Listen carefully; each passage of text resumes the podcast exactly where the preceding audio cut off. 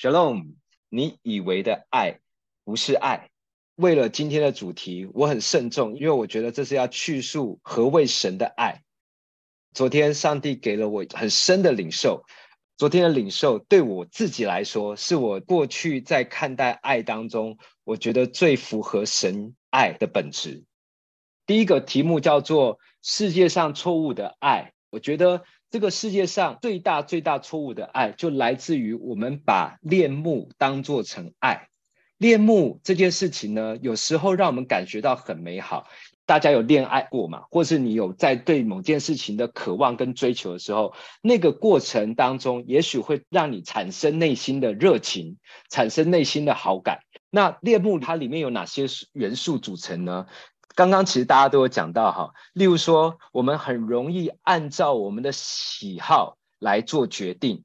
例如说，我对这件事情我产生好感，所以我爱他。这件事情让我感觉感受到不舒服，所以我我爱他。我们常常会很容易用我自己感觉舒服不舒服、喜欢不喜欢来决定这个是不是我的爱。这是恋慕的第一个特征。第二个就是我们会过于重视与追求，甚至对它产生期待，过度于依赖，依赖到最后呢，就是刚刚有讲到的，就是燃烧自我，甚至就失去了自我。这些都是过度的恋慕产生的结果。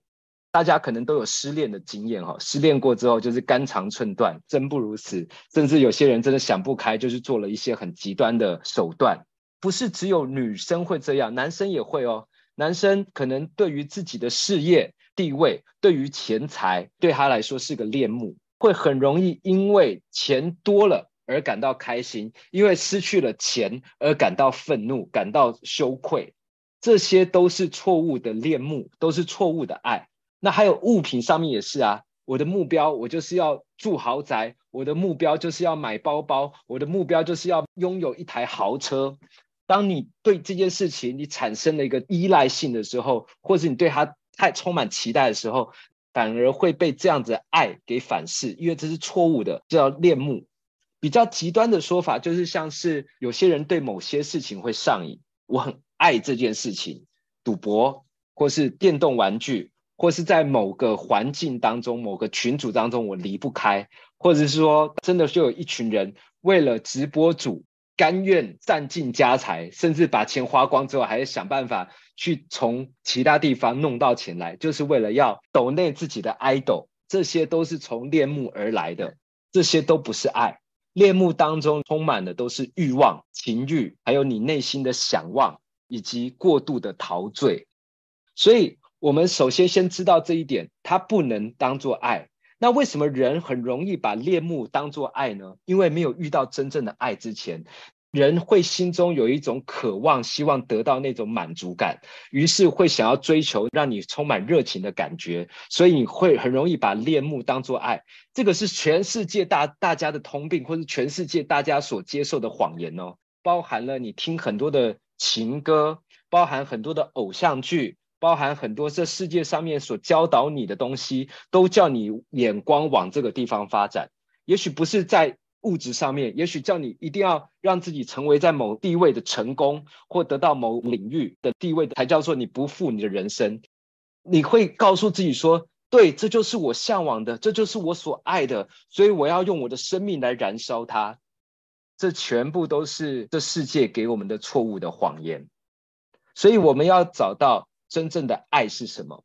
我们今天会讨论这个主题呢，是延续上一集我们讨论说，你怎么确信这世界上有真神？我提出了说，就连世界上最强头脑爱因斯坦，他终其一生，他否定了上帝，用很多的科学理论来论证这个世界为何的时候，他最后临终的时候做了一个结论，就说原来一切的源头都来自于爱。而爱就是上帝，而这句话其实不只是爱因斯坦在说，早在两千年前，一个跟随耶稣的门徒约翰就说了：“神就是爱，若认识他的，就住在他里面。”所以，我们今天要讨论的爱，原来爱就是神，神不是神有爱，而人等于爱。所以，当你越来越接近爱的本质之后，你就找到神了。好，因为我要开这个主题。所以我很害怕自己讲不完全。我在网络上面去找了各样的资料，很多这种所谓的犹太拉比这种灵性大师讲出来的，我觉得虚无缥缈，根本听不懂他在讲什么。到底爱是什么？让你觉得好像你触及不到，那个绝对不是真理。我昨天得到了一个上帝给我的答案，我觉得太棒了，这是我人生当中得到最大的答案。真理反而越简单越好，真理反而越贴近人心越好。上帝他这么爱你，他干嘛要把自己讲的我自己这么高，你们有多遥远？上帝很渴望贴近你，让你用最简单的方式明白他是什么。其实我昨天一整天我脑袋很空，一直在想着今天要做这个主题。我还特别晚上跟小鱼讲说，我要去好好跟神祷告。我说我要在这当中去寻到上帝给我一些答案，然后做好一切的准备。我决定接下来要有很深沉的敬拜祷告之后来领受神的声音。结果我才去到这个房间，一个人关起来，开始要跟上帝祷告。上帝就说：“来，你去唱我送给你的那首歌。”好，这个是一个故事。总之就是上帝有送我一首歌，上帝送我的歌不是诗歌哦，是流行音乐。那这个部分我有机会我再跟大家分享好了。我就打开全民 Party APP 哦，我现在好像在夜配一样哦，就是我打开来，然后就开始去唱这首歌，就唱着唱着唱得很开心很陶醉。上帝就说：“来，你再唱一首，再唱一首。”结果我一连唱了好几首，而且我是怎么唱？我是用很魔性的方式。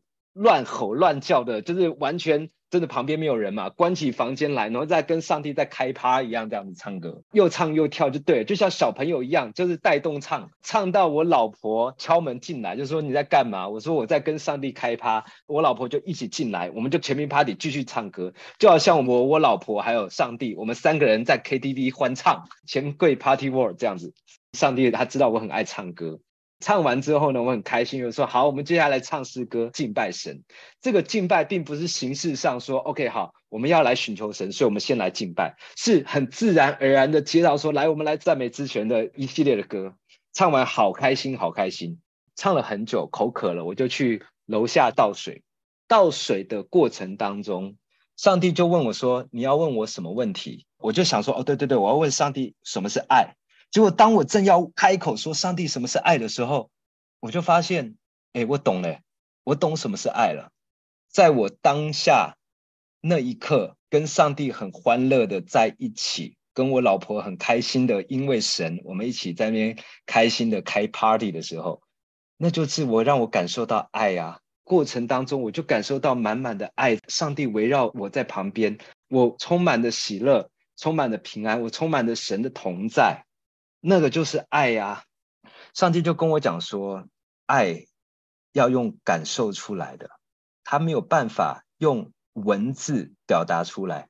虽然保罗、约翰用了很多的经文，给了我们很多爱的方向，不过那些理论，如果你不是自己感受得到的话，理论终究是理论。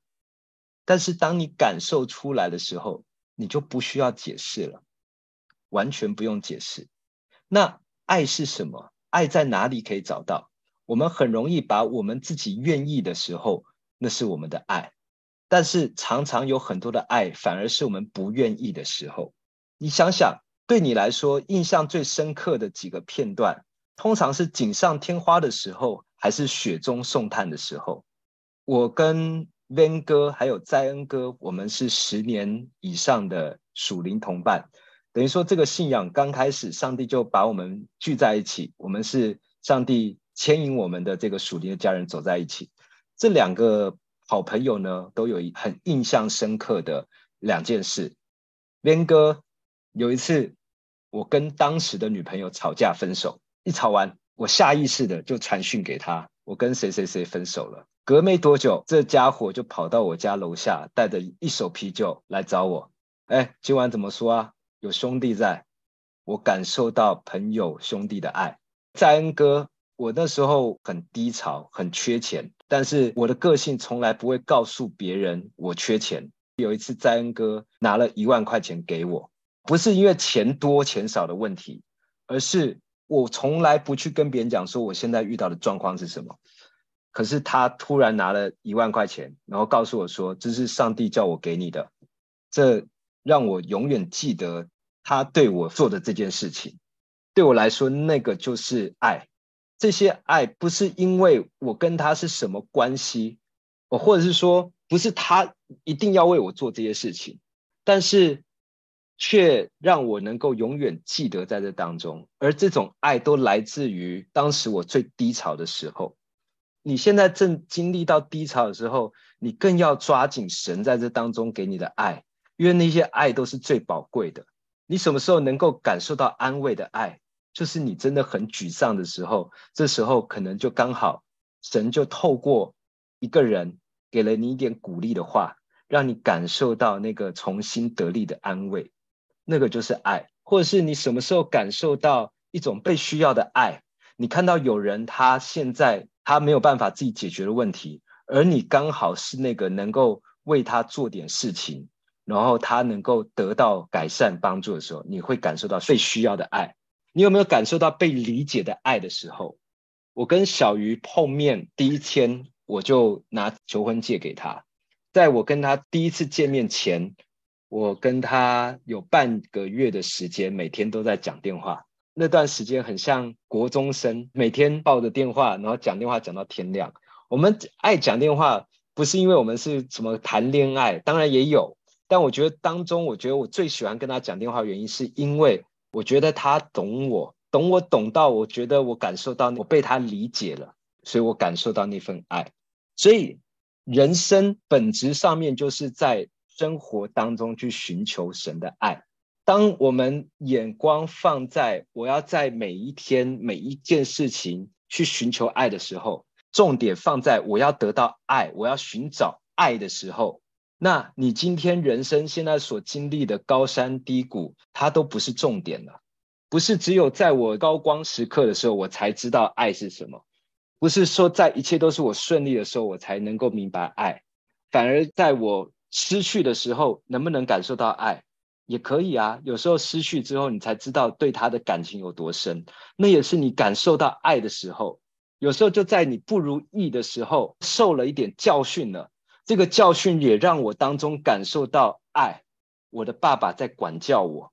有时候就是在你在愤怒当中的时候，你也可以感受到爱。我为什么会对这件事充满愤怒呢？我到底里面在意什么东西？也许在这当中找到神的安慰、神的劝勉或神的止息。神透过他的方式让我把怒气给止住的时候，我感受到爱，因为他知道我生气，他在抚平我的情绪。爱需要用生命去体会，他没有办法复制，他需要自己去好好感受。在过程当中，我们就要去接纳我们现在所有的不如意。当我选择去接纳的时候，那也是一个对神回应的爱，因为神儿女都会讲说，上帝有最好的安排。所以你现在遇到你最大的苦楚，因为我知道这是上帝安排的。我接纳了，这也是我在回应上帝的爱啊。最后，我觉得还有一个爱是只有神能够做到的，也只有他有办法做到，叫做饶恕赦免的爱。我给大家看一个影片。布斯是一名重罪犯，此前因涉嫌入室盗窃罪和逃脱警员罪被逮捕。在开庭初期，当法官格雷泽宣布布斯的种种罪行时，布斯面无表情，显得满不在乎，眼神中丝毫没有透露出任何悔意。直到法官突然问了这样一个问题。Fifth, um, F15 13303. Okay, Mr. Booth, I have a question for you. Yes, ma'am. Did you go to Nautilus for middle school? 哎呀，法官格雷泽认出了眼前的这位嫌犯正是自己在初中时期的同班同学和好友。此时，两名老同学已经有约三十年没有见面了。Oh my goodness！布斯也是感到万分惊讶，定睛又仔细看了看格雷泽的面部特征，儿时的记忆立马涌来。Oh my goodness! I'm sorry to see you there. I always wondered what happened to you, sir. Oh my goodness! 随后，布斯是再也控制不住自己的情绪，抱头痛哭起来。This is the nicest kid in middle school. Oh my goodness! He was the best kid in middle school. I used to play football with him, all the kids, and look what has happened. I'm so sorry. Oh my goodness! Mr. Booth, I hope you were able to change your ways. Good luck to you. Oh my goodness. What's sad is how old we've become. Oh my goodness. Good luck to you, sir. I hope you're able to come out of this okay and just lead a lawful life.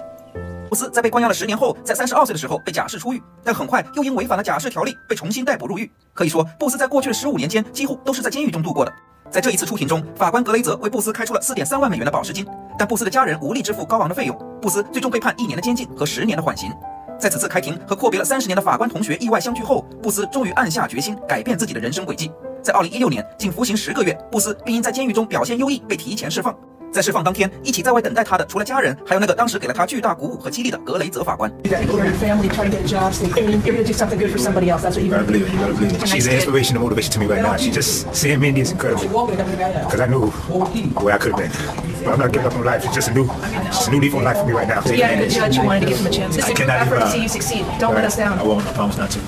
我保证不会让你们失望的。 布斯是这样说的，也是这样做的。现在，布斯是一名事业有成的制药公司的一名经理，他经常在各地穿梭，奔忙于自己的事业，并拥有了属于自己的一套新房。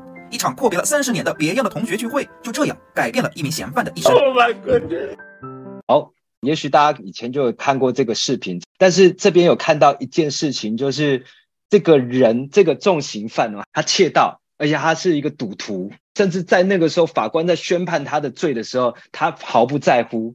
以人的表面来说，这个人有什么好去怜悯他的呢？他做了，他干尽坏事，这是他应得的罪，让他去关吧。反正他又不是第一次了，他就是这样的人呐。他就算关出来，他还是一样这样的人。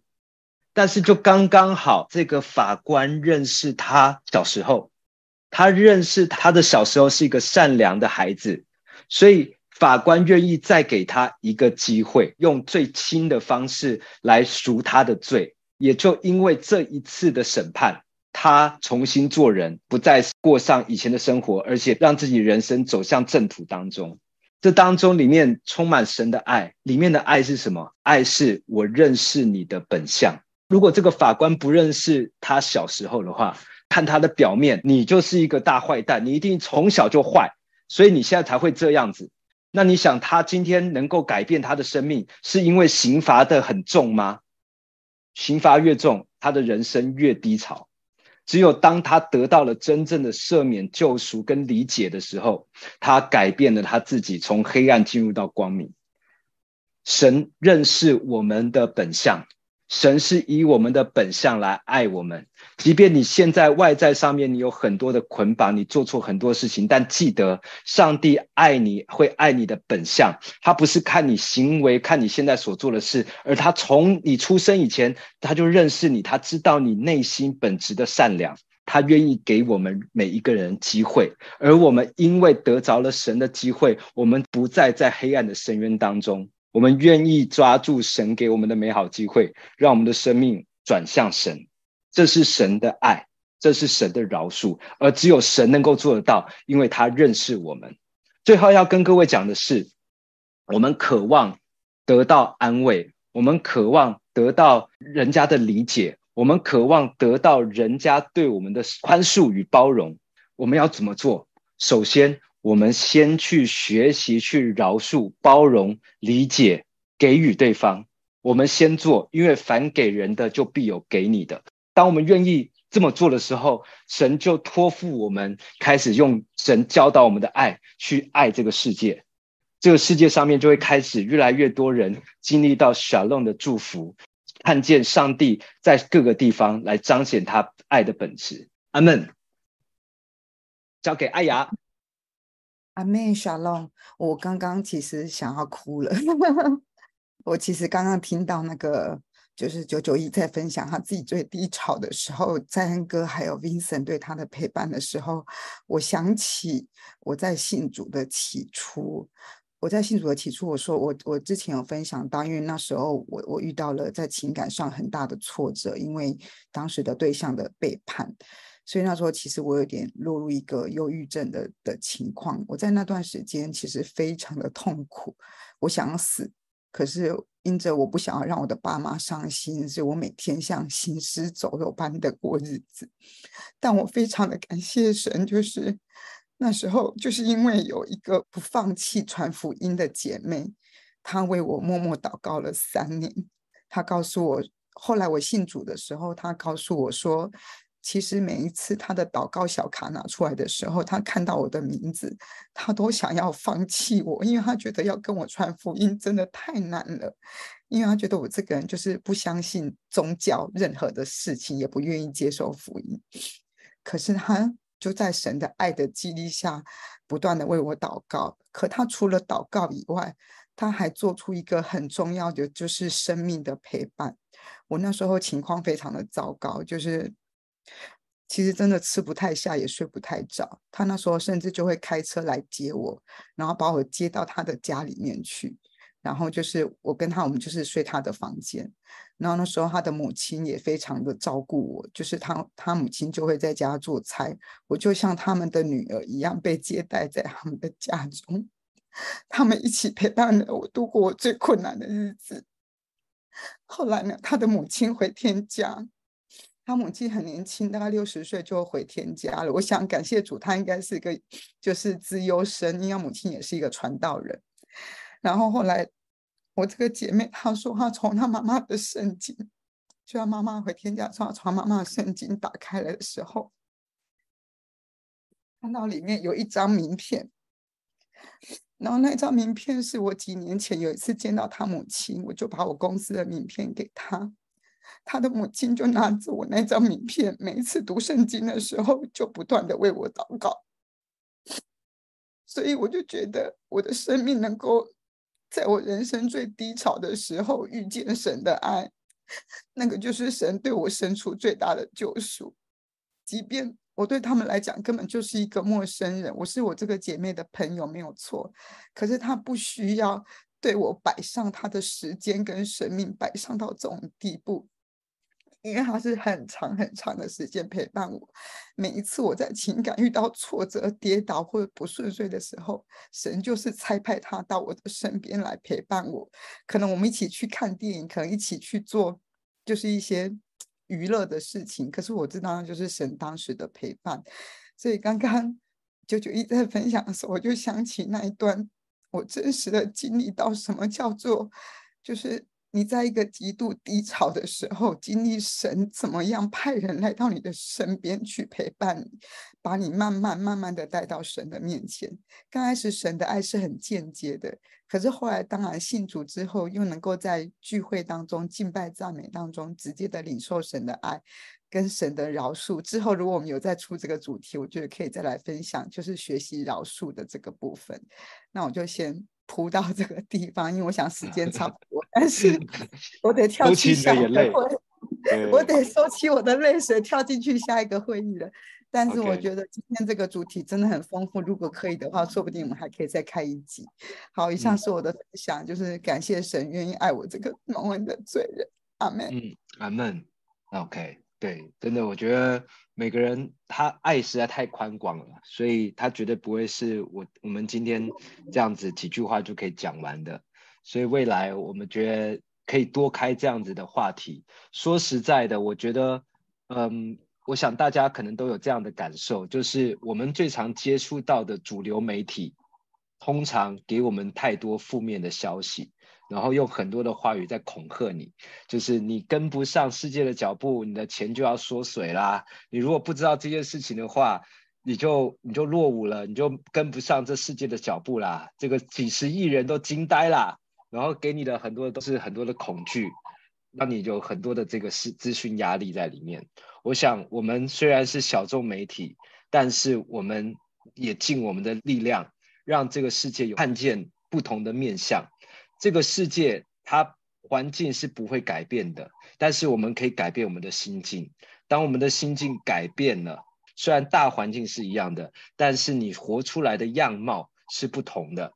我们可以活得在地如在天的一样，好比现在就在天堂一样。这是我们所要做的，坚持让我们的生命活在每一天都像天堂。讲一个故事，有一天晚上在一楼的客厅。准备要回楼上的时候，经过客厅，上帝突然很严厉的告诉我：“你现在跪下来。”是用比较严厉的口吻。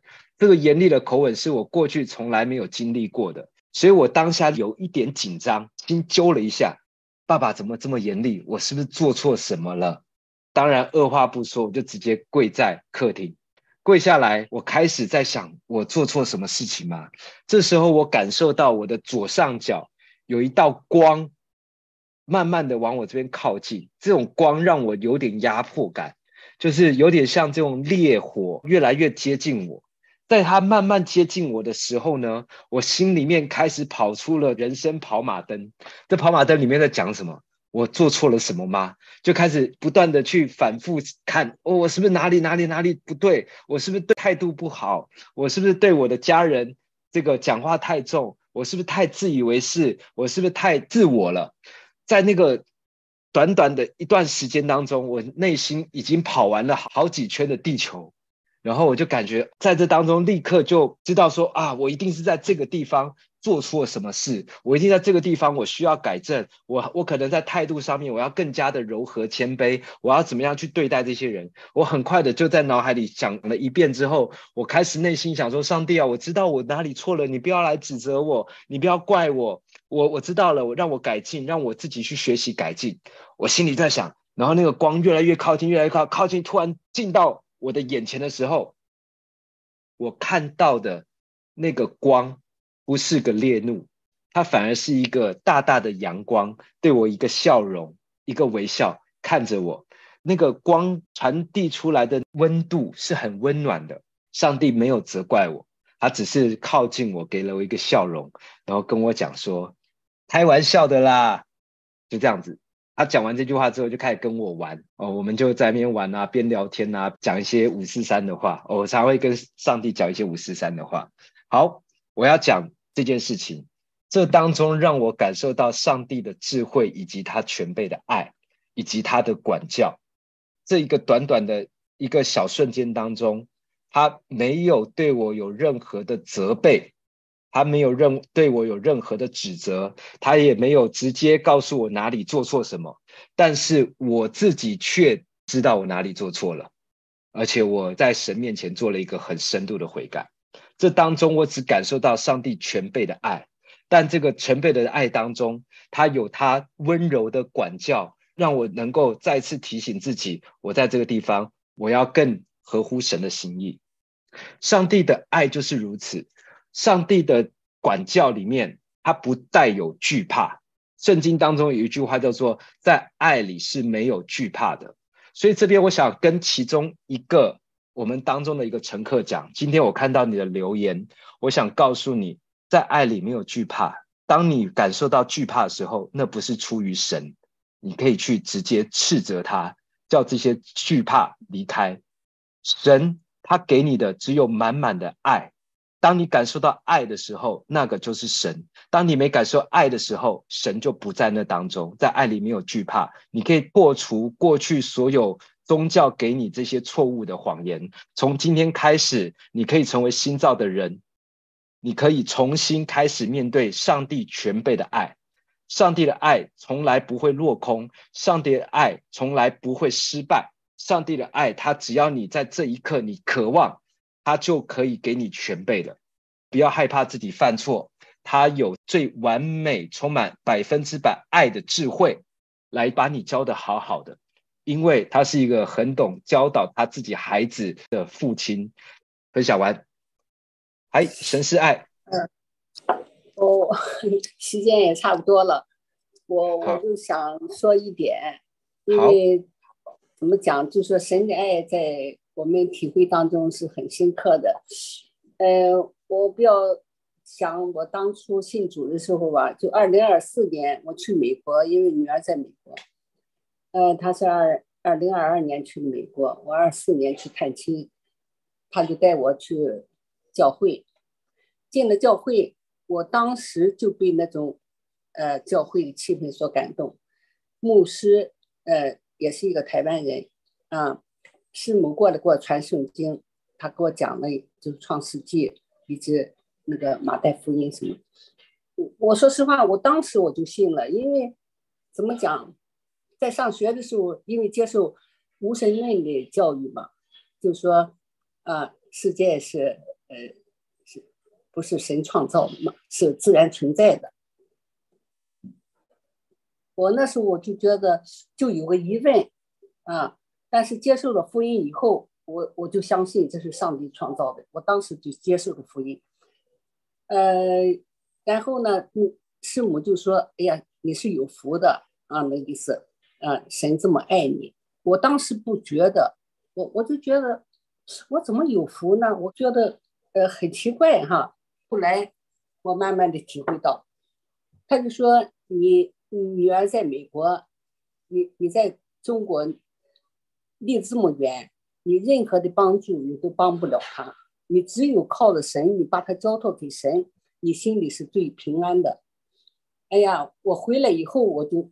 能够感觉到，就是心里很平安。我时时时的为我女儿在祷告，所以这种的感觉，你你感觉上帝爱你，让你喜乐啊，让你放下所有的这个负担，所以那种感觉就体会上帝的爱。嗯，当然我是觉得，就是说好多时候向上帝的祈求、祷告啊，很多时候。我所求的，上帝都应允。但是呢，我怎么讲？就是我们每次都是到感恩节的时候，你才会去回想上帝的恩典。我就想，就是平时得到的恩典太多，你不会数去数算，只有到那一天你，你你你才会去再反过头去数算。对，我刚才就是你们谈了这么多，我体会最深的就是当时我接受福音的时候。上帝对我的爱，我只想谈这一点，呃，不耽误大家时间，谢谢。感谢主，神是爱的分享很棒，我想这也是大家会愿意来认识这个神，愿意来跟随这个神，一定是开始感受到他有一个你从前所未有的爱开始，能够坚定你的信仰的，从来不是因为地狱的审判，能够坚定你的信仰，因为你感受到天父的爱。哎呦！我们有一个新朋友要发言了，傅毅。哎，Shalom，Shalom。其实信主非常短的时间，呃，认识主也非常短，大概呃至今两个多月吧。嗯、然后受洗也大概没多久，但是在这中间，其实 因为工作跟一些外在的原因啊，因为我。信主的契机是因为我做了呃犯了一些错吧，就是没有智慧的错就被诈骗这样子，然后所以我才有这个机会来认识主，那背后有他的祝福在。那其实，在信主以后，我觉得其实遇到很多征战跟拉扯，很多很多时候很软弱，然后也觉得自己好像呃在做一些比较属世界的事情的时候，我会发现自己好像又开始有很多愧疚的心理，然后就觉得很呃很难过，好像我又离神更远了一步。然后我真正体会到神的爱的那个广阔无声的爱，是在我某一次的呃我们教会的祷告会的聚会当中。那一次呃聚会非常圣灵充满，我也觉得哦大家都非常圣灵充满。那一次神就跟我说，其实你不要怕，因为他都在我身边这样子。那神就这样跟我说，他说每次看到我这些属世的你来到我面前的时候，你要把这些都倒空。然后你在做任何事情的时候，不要怕，因为他二十四小时都在我身边。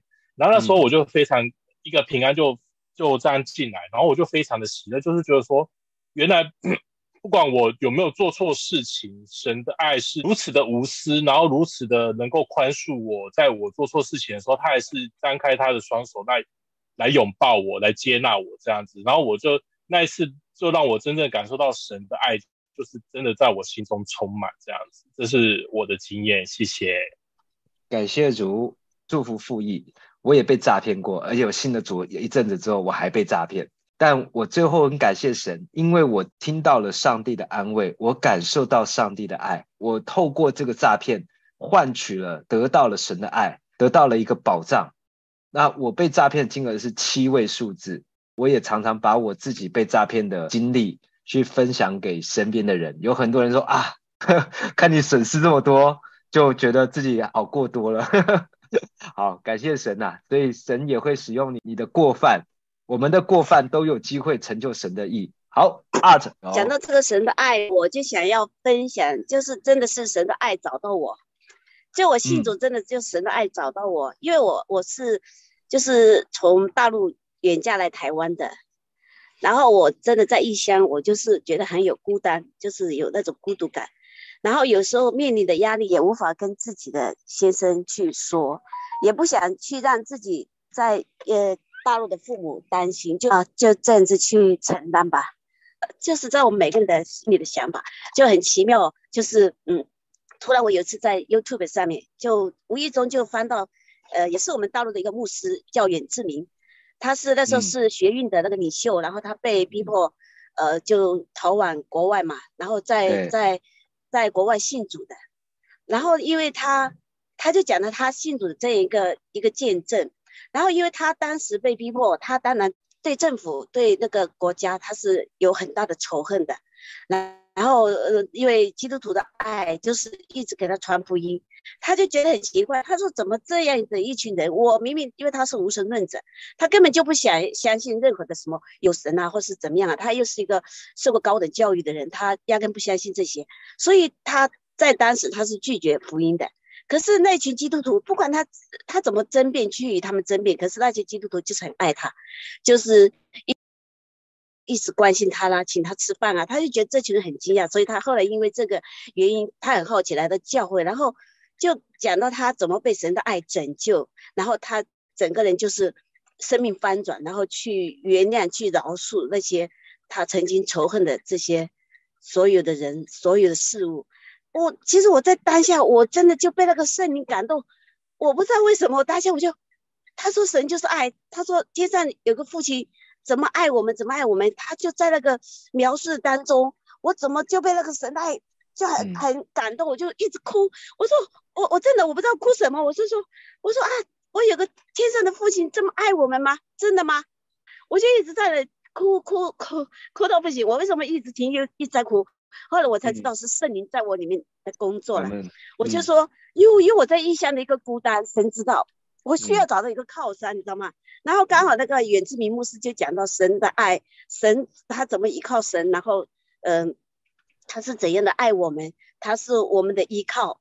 我就真的就是感动到流泪。我说，嗯，我说我真的不是这么孤单吗？我我不是被撇弃的，因为我觉得我有时候在异乡，我就是很深沉的一个被。遗弃，好像在这里人生地不熟，又没有朋友，又没有亲人，就心里内心的孤独，神神都知道。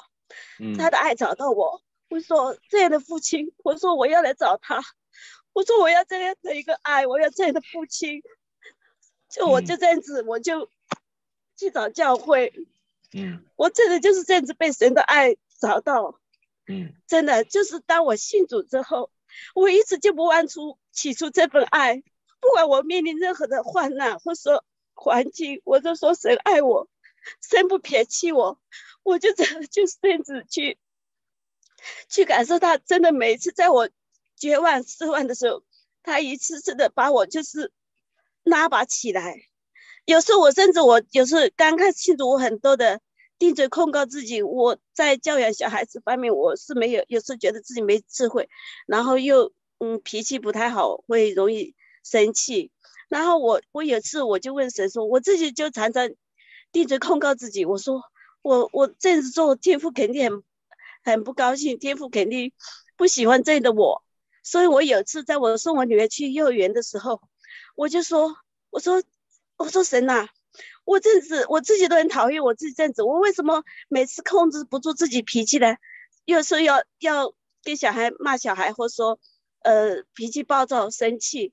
我说我自己这样的自己，我都不能接纳我自己，我就觉得自己这样子，我我我就不喜欢。我说神啊，你是不是也不爱我了？我我自己就是会会有这样的想法嘛。然后我就问天父说：“我说天父，如果你还爱我的话，你可以向我。”就是你给我一个确据好吗？我当下真的说完这个之后，因为我以为天父不会爱我这自己了，可是当下真的是那时候那个爱充满我，就是从那个那个触电一样的，从电流啊充满我的，从头叫到脚浇灌下来，我全身就是发麻，你知道吗？就一个爱的暖怀抱，我就是感谢神说他还他依然爱我，他他就是无条件的接纳我。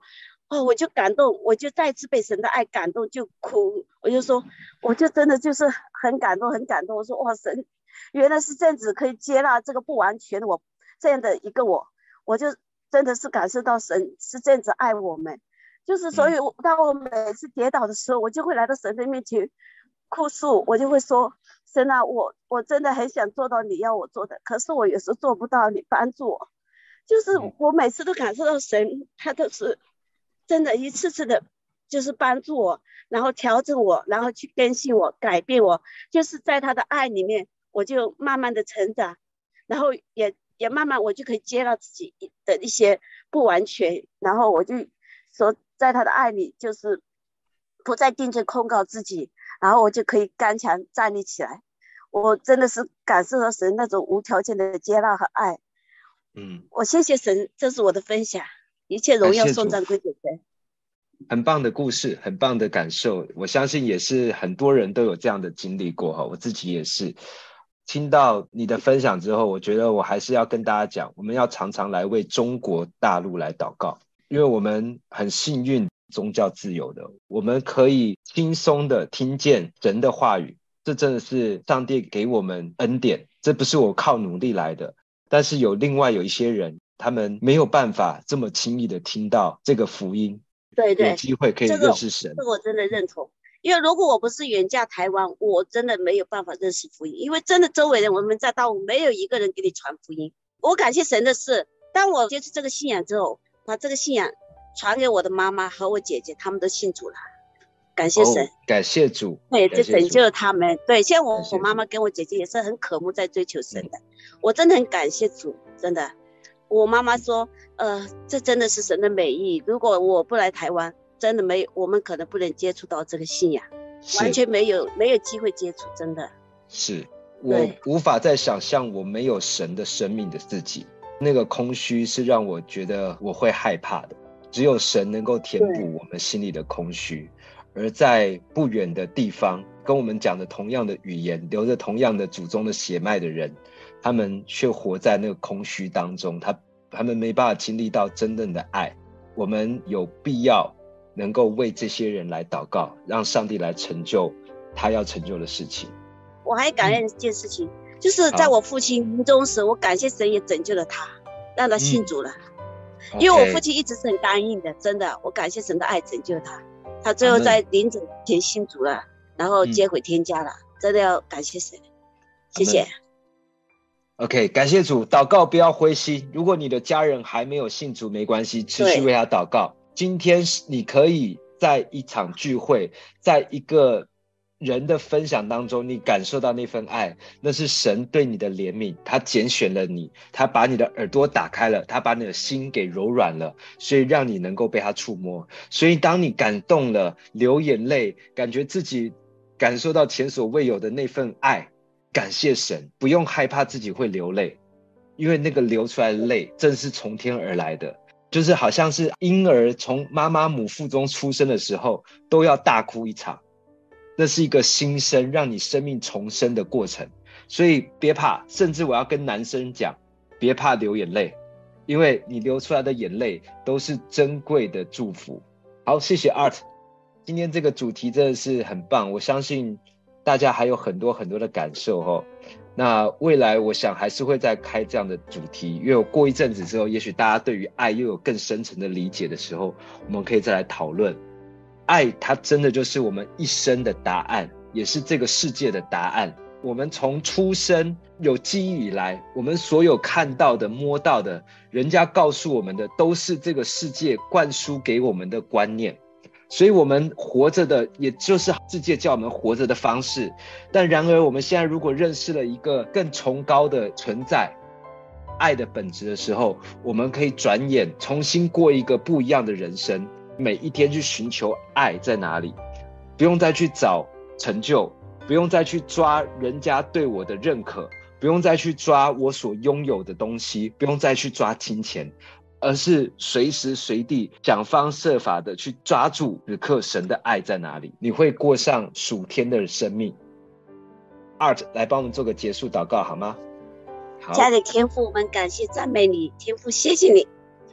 在你的爱中，使我们可以聚集在一起，让我们弟兄姐妹们在一起来一同诉说你的爱，诉说你奇妙的、伟大的作为。主要是的，是你的爱拯救了我们，是你的爱找寻到我们。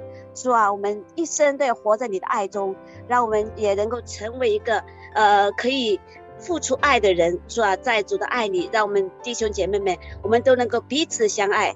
主啊，也让我们都可以见证，我们都是主的门徒。我们谢谢你，祷告，阿门。